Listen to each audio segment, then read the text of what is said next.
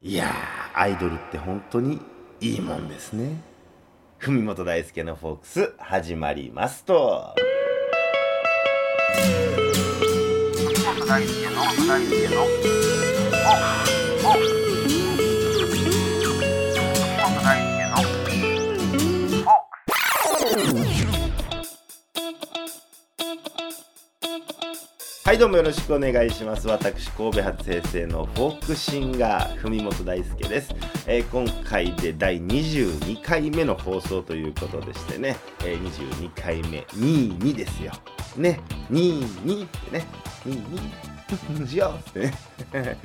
あよくその妹ものの AV が好きな人とかいますけども、あれはほんま実際にその妹おらんやつのその趣向やななんてこと思ったりしますけど、まあその実際おったらまあそんなわけで、そんな妹がにーにーみたいなこと言うわけもないですし、まあそんな言うてるとこも想像したら気持ち悪いなみたいなもんなんですけども、まあそれで言いますと、これもその分からへんないうのが、そのお母さんとなんたらみたいないうやつあったりしますけども、そのシチュエーションも何がええねんみたいなこと思いますけどね。うん。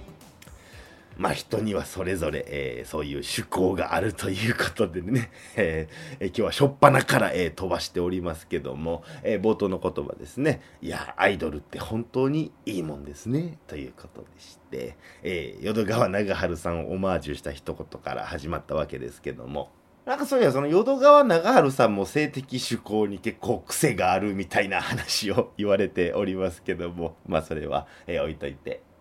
先週お話ししました通り、えー東京アイドルフェスティバル、通称 TIFF の初日に、えー私、帯本大輔参加してきましたよ。朝っぱらから。えー見たアイドルで言いますと、えー、ももクロのあーりんから始まり、その限定復活を遂げたアイドリングですよ。えーそして、ここからはハロプロ勢で、ビヨーンズ、椿ファクトリー、ラブリーズ、吉川優、アップアップガールズ、カッコカリ、アンジュルムと、えーまあ、そっちの方もちゃんとチェックしてきまして、え朝の9時ぐらいに、え行ったんですけども、結局夜の9時まで、約12時間、あの、ほんま最近の暑い中をですよ、野外と屋内行ったり来たり、ほんま長いこと歩きましたわ。え、何や言うて一人でね、えずっと一人っきりで、えー我ながらようやるなと、えー思いますけども、えー先週それこそこのラジオでもそのアイドルをよく見に行ってた7年前のように未だに僕が楽しむことができるのかそれがすごい不安やみたいな話をしましたけどももうその何のそのですわ。楽しかったなんかね、その空白の7年間に起こった物語がこうガチッとつながったと言いますか、まあ、そのお互いね、よう頑張ってきたな、みたいな。なんかこう、うるっとくる場面も多くあったんですけども、まあ言うて向こうはその僕のことなんて知ったことじゃないんやけども、えーまあそういう、えー楽しみもありながら、まあそして何よりその我が軍ですよ、えー我がハロプロ帝国がやっぱすごいなっていうのを改めて思いまして、特にそのメインステージの鳥を飾ったアンジュルムなんですけども、もう圧巻のステージですよ。本当にもうそれぞれがほんま個々に光ってて、あの、We are the world ですよ。もうあの感じっていうかね、まさにほんま。えーそれこそ最近、えーリーダーの和田彩香ちゃんが、えー抜けまして、え新体制これからどうなっていくのかみたいなことみんな注目してたわけなんですけども、まあ、もうその抜けた不安を一切感じさせない、ほんま横綱相撲と言ってもええんじゃないでしょうかね。まあね、そのハロプロは僕そのアイドルっていうくくりっていうか、まあ追っかけるのが僕のライフワークみたいなもんですから、まあ空白期間もありませんし、また特別なんですけども、まあその他のアイドルで言いますと、そのお目当てじゃなかったんですけども、まあ偶然ステージを見てめちゃくちゃかっこよかったなっていうのもいたりとかして、まあ一つ挙げるとその、えーフィロソフィーのダンスっていうグループとかめちゃくちゃファンクで最高やったんですけども、いや、またちょっとね、僕の中でそのアイドル熱がちょっとふつふつと湧いてきてる、そんな感じがあるんで、まあこれを機にまたちょいちょいね、現場にも足を運ぼうかな、みたいなことを、えーそんなことを思っております。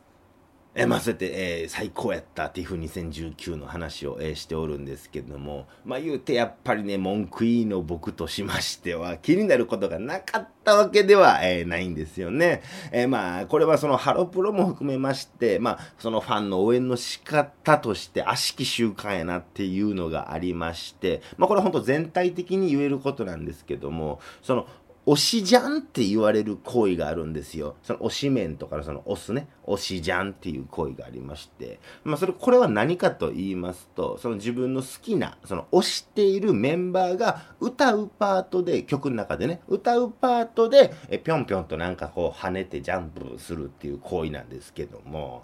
まあこれ結構随分もう浸透してきてる文化ではあるんですけども、まあ、今更なんですけども、その、好きな子が歌ってる私は飛ぶ。何それっていう。なんかこの推しジャンのことを皮肉でマサイなんて言われたりしてますけどもまさにあのマサイ族でイメージするあの感じでぴょんぴょんぴょんぴょんなんか跳ねとるわけですわ。うん。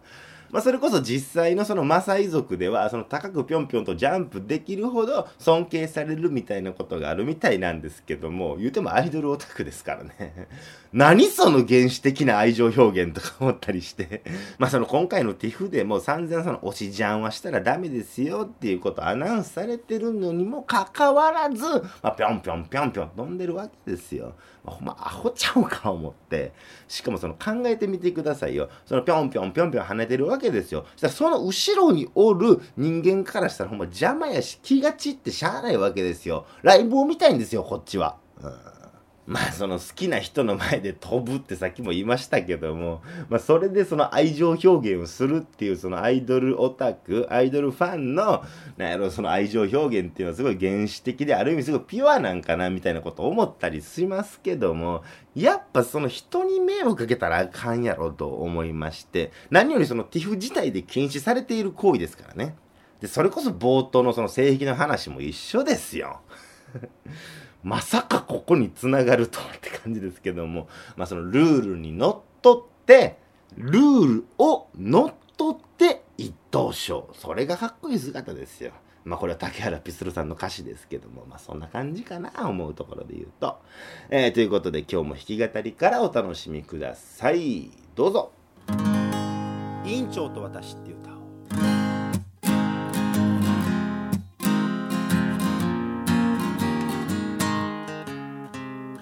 私はクラスの委員長。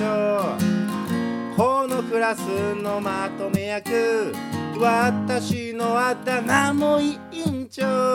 みんなそう呼ぶわ。喧嘩もいっぱいするけれどみんなすごく仲良しで私ほんとこのクラスでよかったと思う。ってるわ。私今恋をしている。同じクラスの山田くん。みんなは私を応援してくれるけど。どうせ私のことなんて興味ないに決まってる。私もっと可愛いい顔にまれたかったわこの前のテスト。全然できなかった。そりゃそうよね最近。怠けていたんだもん。だけど私が勉強できなくなったら宿題見せてって言われなくなる。私が私じゃなくなる。バカであなたが勉強できへんかった。であなたはあなたよ委員長。私あなたのいいとこたくさん知っているから。あなたが勉強できへんかったら私が教えてあげるわ委員長だからそんな泣かんとってさあ一緒に帰ろう。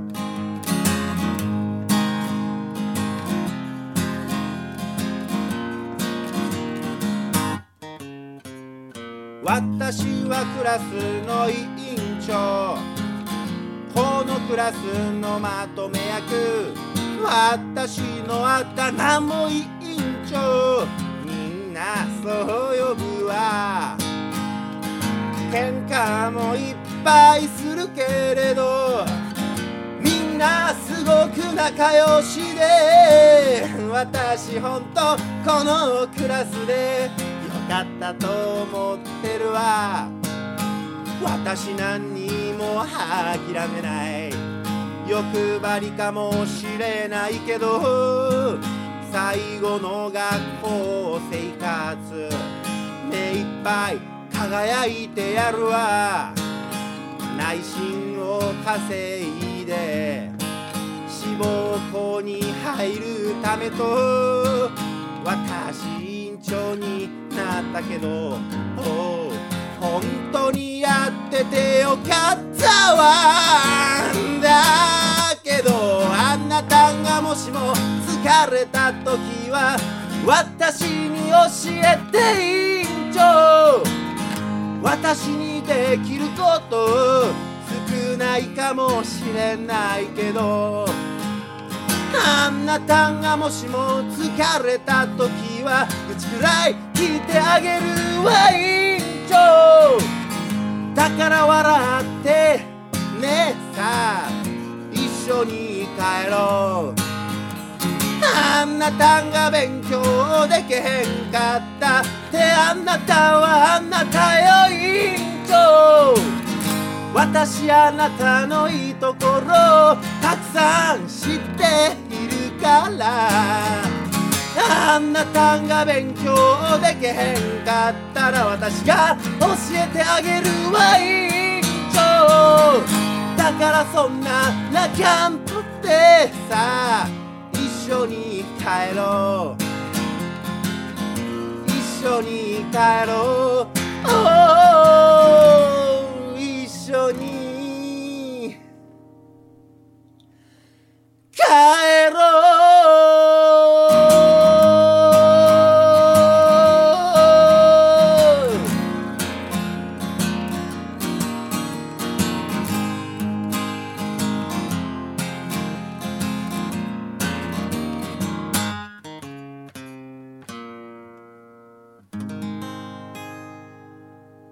お聞きいただいたのは私文本大輔で委員長と私でした、えーこの歌はね10代の時に作った、えー曲でしていまだにすごく気に入ってるんですけども、まあ、なかなかその披露する機会もなくてだから今回歌えてすごく、えー嬉しいんですけどもこの曲には元ネタがありまして漫画家の一色誠さんという方がいらっしゃるんですけども、まあ、夢どころで言うと花田少年誌とかピアノの森とかを書かれた、えー漫画家さんなんですけども、まあ、この一色誠さんが初期に書かれた作品に「出直しといで」という学園ものの漫画がありましてその漫画内でのエピソードから着想を受けて、えー僕が作った曲、えーになっております。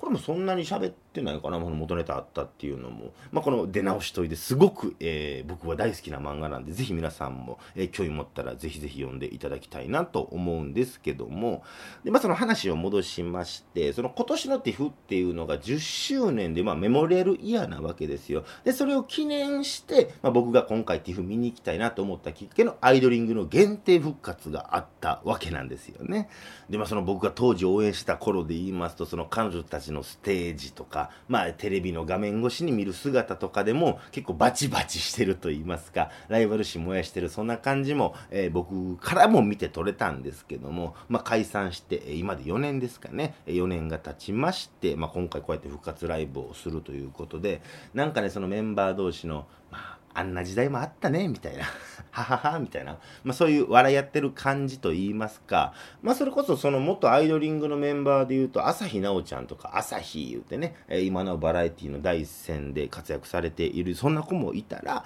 あんま目立った活動ができてないなみたいなそんな子もおったり。でまああとその元メンバーで言いますと結婚を機に芸能界を引退みたいなすごくいいやめ方をした子もいればそのスキャンダルをすっぱ抜かれて、まあ、その事実上芸能界を引退せざるを得なくなったみたいな、まあ、そういう子も、まあ、そのアイドリングの元メンバーの中には多くいたりとかして、まあ、そういう子は今回のっていうふうに出てないんですけども、まあ、そういったその彼女たち、えもっと大きく言えばその彼女たちを取り巻く全ての思いを背負って、まあ、重いっていうかカルマですよね。そのカルマを背負って、今一度ティフのステージにアイドリングとして立つっていう、まあ、それこそ辞めたメンバーも多い中で、今なお芸能活動を続けてるメンバーたちで、こうやって4年前に解散したにもかかわらず集まって、で、今でこのファン様たち、まあ、アイドリング用語なんですけど、ファン様っていうのは、が集まってくれてっていうことへの感謝、えー、そして、まあ、自分たちよく頑張ってきたよねっていう、まあ、その彼女たちも当時では、えー、感じ得なかった。った感情をあのステージで吐き出せてたんじゃないかな。吐き出したっていうかもうにじみ出てたような感じですね、うん、そういうものを僕は感じてちょっとほろっときたりとかしたんですけども、まあ、よく男の友情なんていうことを、え耳にしたりしますけども。まさにこれこそ女の友情じゃないかなっていう、えそんなことを感じまして。ということで、まあ、この「院長と私」っていう歌を、え歌ってみたわけなんですけども。ああ、これ忘れとったわ。言いたかったこと。一つだけ、もう一個だけ言いたいんやけど、その TIFF の時にね、その元アイドリングの立花ゆりかちゃんって子がおって、その子がそのゆりかるゆりかるっていう自分の、なんやろな、お客さんと一緒にやるコールレスポンスみたいなのがあって、えー、で、久々にやるわ、恥ずかしいとか言いながら、ゆりかるゆりかるって、僕も一緒にゆりかるゆりかるってやりましたよ。やったんですけど、あ、じゃあもう一つ同期のやつやっていいですか？皆さん、同期のやついきますよ。せーの、やれるできるできるやれるってやって、まあこれをラジオで僕言ったことあると思いますけども、その僕が毎回ライブ前に、えー、ステージチューニングを後ろ向いてやった後に、ライブ前に、やれるできるできるやれるっていうのをやってるっていうのを話したことあると思いますけども、まあ、これはその、えー、立花ゆりかちゃんの同期である大川愛ちゃん、今回結婚して芸能界を引退するわけですけども、その子の、えー、いわゆるそのギャグなんかな、うん、ギャグみたいなものを僕はこうやって引き継いで未だにやってるっていうのを前もラジオで話しましたけども、それをね、じゃあ同期のやつ1個やっていいですか？やれる！できる！できる！やれる！ってやってくれて僕も一緒にやれる！できる！できる！やれる！ってやって。なんかねそこに愛を感じたな、まあ、これこそ女同士の友情なんかなみたいなことを、えー、思いながらうんええ話。文本大好きのフォックスまだまだ続きます。